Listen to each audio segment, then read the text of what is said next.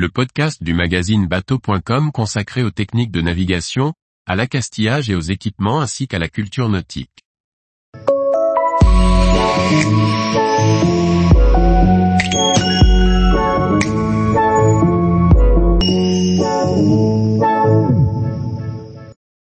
Escale en Haute-Corse, quand les pêcheurs de Chentoury font honneur à la langouste rouge. Par Jennifer Champin.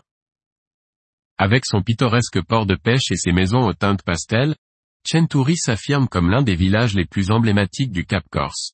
Une escale maritime à ne pas manquer pour les plaisanciens en quête d'authenticité. Hors saison, la marina est déserte, ne comptant à peine plus de 200 habitants permanents, et ses quelques commerces sont fermés. La seule effervescence est celle des pêcheurs d'oursins, qui laissent place au printemps à celle des pêcheurs de langoustes, vedettes culinaires, ravissant le palais des gourmets.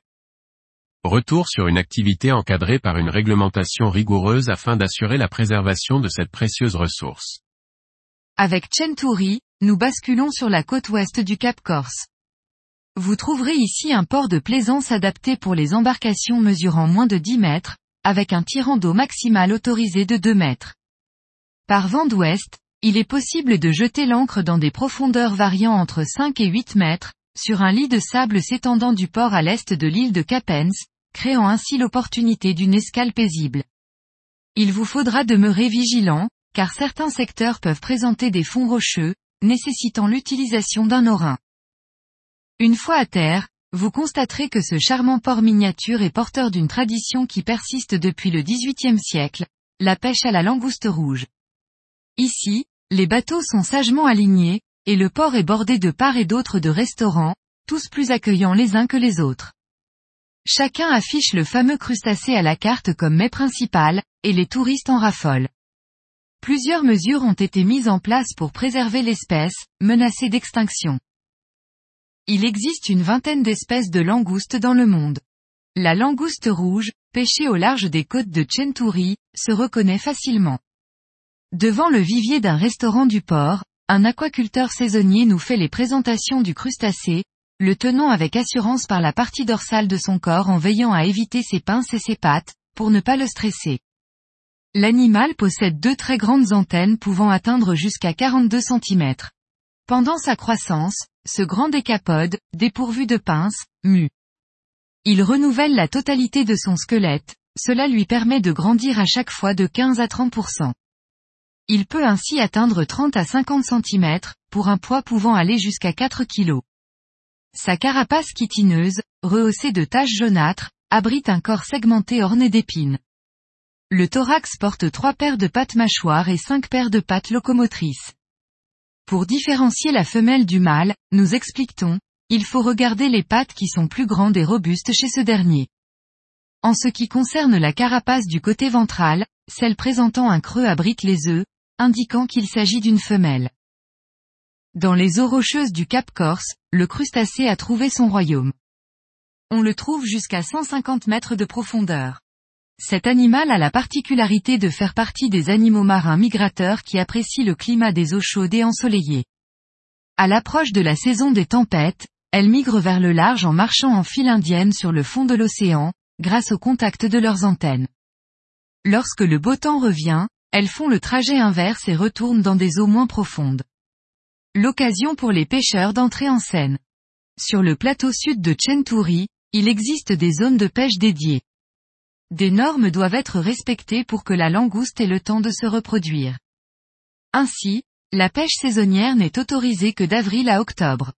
La langouste doit mesurer 9 cm minimum, si elle n'a pas la taille réglementaire, elle est remise à l'eau. À Chentoury, nous apprenons que quatre bateaux pratiquent désormais la pêche à la langouste rouge. Il y a une cinquantaine d'années, une vingtaine de pêcheurs prenaient la mer chaque matin pour ramener entre 50 et 100 kg par jour du précieux mets. À cette époque, la pêche à la nasse était privilégiée.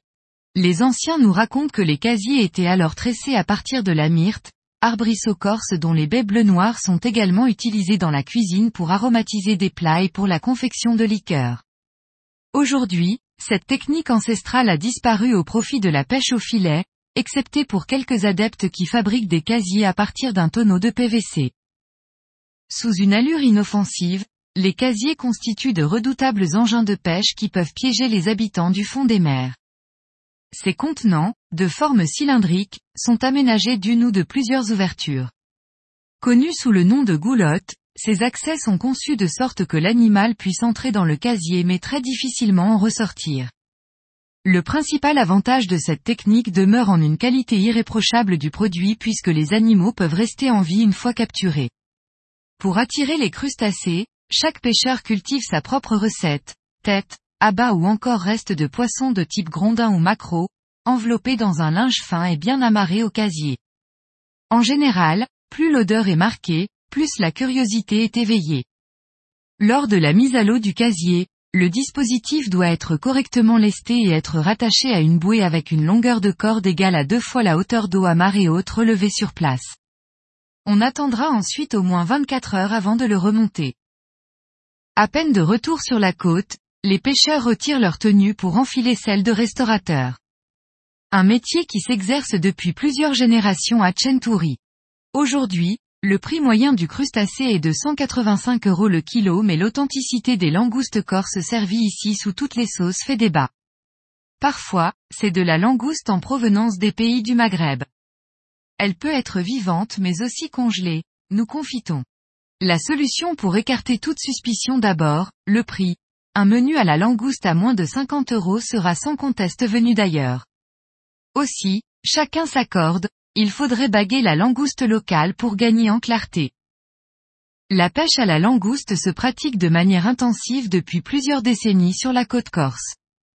La surpêche a fait baisser la taille des individus, auxquels le temps nécessaire pour atteindre l'âge adulte et se reproduire en abondance n'est pas toujours accordé. Si la majorité des professionnels de la pêche respectent la taille minimale autorisée de capture, certains abus mettent parfois l'espèce en péril. Les réserves sous-marines et les cantonnements permettent dès lors un renouvellement partiel des stocks. Pour éviter la surpêche, un laboratoire du CNRS à Bastia a réussi à reproduire les conditions dans lesquelles les langoustes grandissent au fond de la mer. À terme, le but est d'atteindre une restauration écologique en introduisant des juvéniles, favorisant ainsi le retour d'une biodiversité dans différentes zones, jusqu'à ce que les stocks se reconstituent.